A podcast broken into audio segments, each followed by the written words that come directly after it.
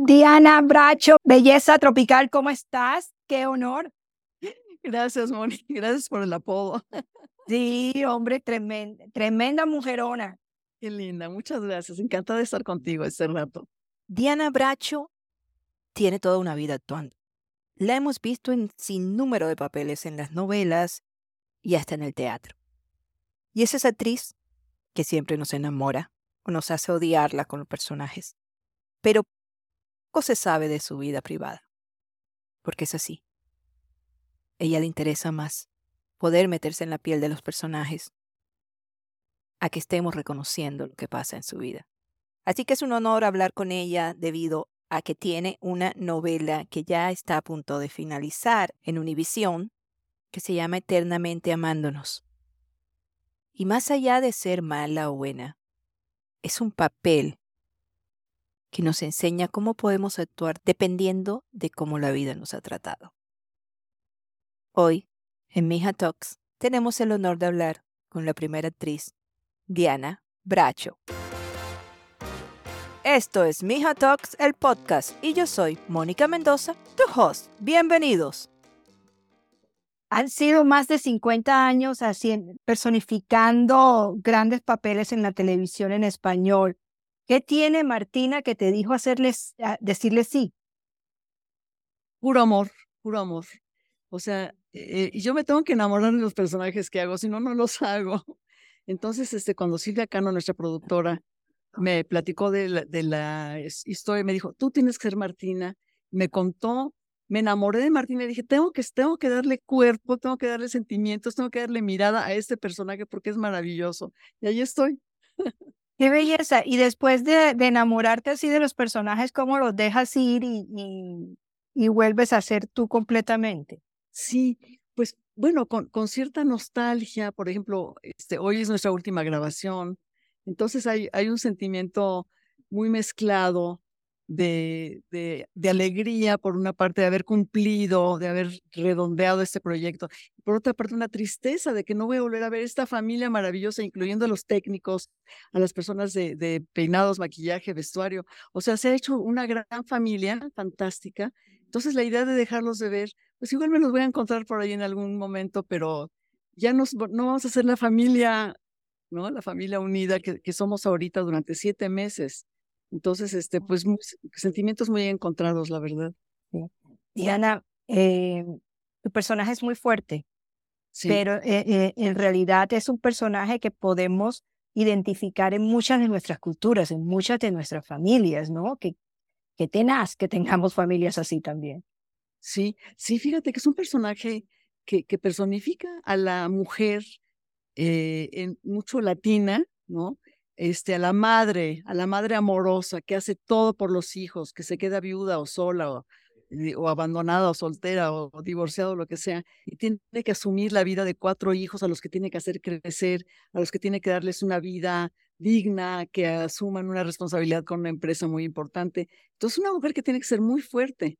Resulta que es muy fuerte a veces para mal, porque a veces es dominante y es, este, es dominante y, por ejemplo, no le gustan las novias de los hijos, no, las rechaza todas, hasta que aprende, bueno, eso lo van a ver durante la novela, aprende a amarlas como son, a respetarlas como son. En ese sentido, es un personaje que crece muchísimo. Martina crece mucho, va rompiendo todos esos moldes que aplica, que son... fue, con lo que fue criada más bien también, ¿no? Exacto, exacto, y lo que esperan de ella. ¿no? Todo, todos todo el mundo espera de ella esta fuerza y esta entereza y de pronto vamos viendo que se humaniza, se suaviza, ve de otra manera a sus nueras, las empieza a respetar como seres humanos. Es, es un personaje maravilloso porque tiene una evolución emocional muy importante, muy, muy importante. Y para mí ha sido pues un, un, gozo enorme de pasión, de entregarle mi cuerpo a ese personaje, mi voz, mi mirada, mis emociones, este, día con día, ¿no? Ha sido una experiencia muy bella y me va a costar mucho trabajo soltarla, pero hay que soltar, hay que soltar. Fíjate que si yo tengo por principio cuando hago un personaje, incluso en teatro, por ejemplo, termino una obra, he hecho obras muy fuertes como el tranvía llamado Deseo de Tennessee Williams, que es una obra fantástica. Termina el personaje terriblemente adolorido y lastimado. Yo subo a mi camerino, me quito la ropa del personaje y ahí cuelgo al personaje, me visto de Diana Bracho, voy a mi casa y soy Diana Bracho, no soy Blanche Subo, ¿me entiendes? No, te quedaste con eso contigo. Exacto, es la única forma de, de mantenerte sano en, en una, en una eh, disciplina como la actuación, donde tienes que entregar tantas emociones, tienes que comprometerte tanto. Entonces hay que saber diferenciar. Y eso, pues eso lo he logrado a través de los años. Sí, bueno, es que mucho tenías que aprender, han sido, han sido muchas obras y han sido muchos años también, que no, no todo el mundo sobrevive, hay que tener talento y pasión por eso. Diana, eh, hoy en día está cambiando mucho la pantalla. Sí. Ahora ya muchas no se llaman novelas, sino series y todo esto. ¿Qué es lo que te gusta de, de, esta nueva era que, que, estamos viviendo? Pues mira, yo soy una persona que, que, que me gusta el cambio, no me, no me afianzo a mi edad o a mis cosas o a mis gustos, ¿no?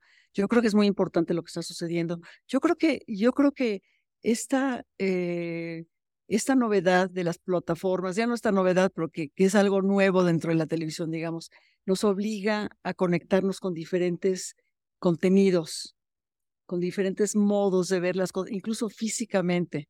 Si tú ves a los actores y las actrices de las series, son más relajados, más puestos en la realidad que los típicos personajes de telenovela que tienen que cumplir un cierto patrón, ¿no? Físico. Entonces, eso, eso es muy importante, romper con esta cosa y al mismo tiempo eh, aceptar esa influencia. Y eso creo que lo hemos hecho en esta novela gracias a nuestra productora, que es muy abierta, muy inteligente y ha entendido eso.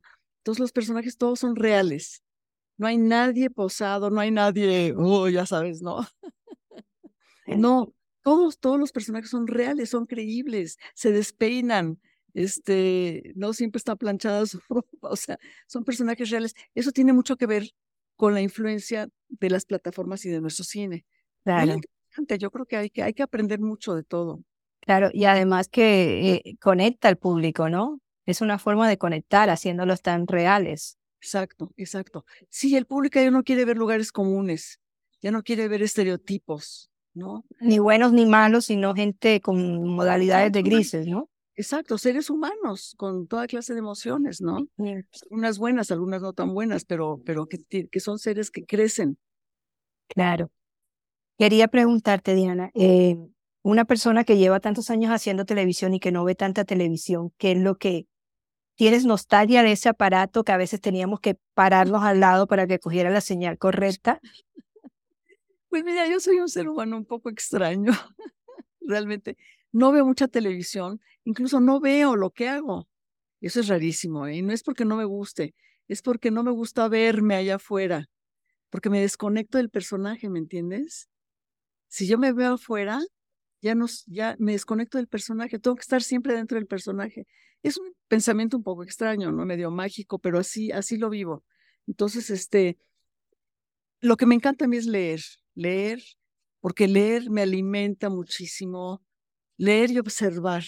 Como actriz tengo que observar la vida. Tengo que ver cómo es, tengo que ver una prostituta cómo es, tengo que ver este, una persona no que cambia de género cómo es, tengo que ver una, una mujer mayor que se enamora cómo es. No puedo caer en los estereotipos. Entonces hay que abrirse mucho a la vida, a, la lectura, al cine, a la televisión buena, a las buenas este, series. No, hay que conectarse con la realidad siempre. Claro. ¿Te consideras soñadora, Diana? Yo creo que sí, pero realista. O sea, no soy soñadora absurdo. no sueño cosas que no se van a cumplir nunca. Pero bueno, te gusta los, estar con los árboles, la música, la ah, brisa, todas esas cosas así, que como que esas cosas te conectan y te y, y, conectan tu creatividad también. Sí, totalmente, totalmente. Este, sí, me encanta eh, conectarme con la vida, con la naturaleza, con, con otros seres humanos. Este, sí, sí, me gusta conectarme con la vida en general, ¿no? Como sea, como se me presente, sí. Diana, eh, ¿eres mejor actriz cuando estás enamorada o cuando te han roto el corazón? Fíjate que siempre he vivido muy bien. Esa es una, es una, una esquizofrenia por eso, porque lo mantienes como tan aparte, pero de todas maneras esa vaina le da duro uno. Sí, sí. Mira, te puedo, te puedo decir una anécdota que me acaba de suceder hace poco.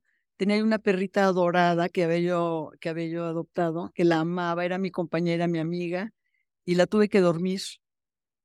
Entonces, tener esa capacidad de dormir a tu perrita un día y al día siguiente llegar a grabar como si nada hubiera pasado, es una capacidad que tiene uno que desarrollar, de no mezclar los sentimientos íntimos con los sentimientos del personaje, porque no son los mismos. El personaje es el personaje. El personaje no es Diana Bracho actuando de personaje, ¿no? Entonces, este, e, es, algo, es una disciplina muy fuerte, pero, pero, pero es una disciplina muy importante. Cuando murió mi marido hace 12 años, yo estaba empezando una telenovela y por fortuna, esos días que estuve muy enfermo, no tuve llamados porque empezaron haciendo locaciones donde yo no estaba. Murió mi marido y no le dije a nadie. No le dije a nadie de la producción, a nadie le conté que había muerto mi marido. O sea, enterré a mi marido con sus amigos, con mis gentes cercanas. Me dieron llamado para grabar. Llegué a grabar como si nada, como si nada hubiera pasado. Entonces, pues, ay, qué fría. No, no. Es una capacidad de entender que tu vida íntima y personal no es la vida de los personajes, es la tuya, la que tienes que cuidar, la que tienes que apapachar, consentir. Sí, y la vida de los personajes es otra. Entonces, no sé si es un poco raro lo que te estoy comentando. No, pero eh, sí, sí, como los sentimientos son, nos, nos mueven tanto y, y, tu trabajo se mueve con emociones también. Me imagino que de alguna u otra forma también puedes usarlos, ¿no? A favor de un personaje o, o para dar más fuerza o más rabia o más tristeza. Sí, mira, lo que usas es lo que ya se convirtió en tu piel. ¿Entiendes? Que, que, es un poco, la descripción es un poco extraña, pero cuando los sentimientos que vives como persona, como persona, se convierten parte de ti, esos los puedes usar. Lo que no puedes usar es lo anecdotario. Por ejemplo, ay, tengo que hacer una escena donde muere, muere mi marido, me voy a acordar cuando murió mi marido. No, no, para nada. Yo nunca me acuerdo de mis dramas cuando tengo que hacer drama con un personaje, ni de mis alegrías cuando tengo que, ser alegre, ¿no? Cuando tengo que ser alegre, soy alegre con lo que me está pasando en la novela, con el personaje con el que estoy. Claro. Tú te metes completamente, Diana. Qué honor y, qué rico verte en las pantallas disfrutando tanto de, de cada cosa que haces. Sí, qué ilusión que va a pasar esta novela en Estados Unidos y que la van a ver muchísimas personas latinas que les va a interesar. El, es un tema universal, no es nada más latino, pero creo que va a tocar el corazón de muchas madres. Besote, mija, gracias. Mil gracias, un abrazo y gracias por esta entrevista. Bueno, a ti. Hasta luego, mija.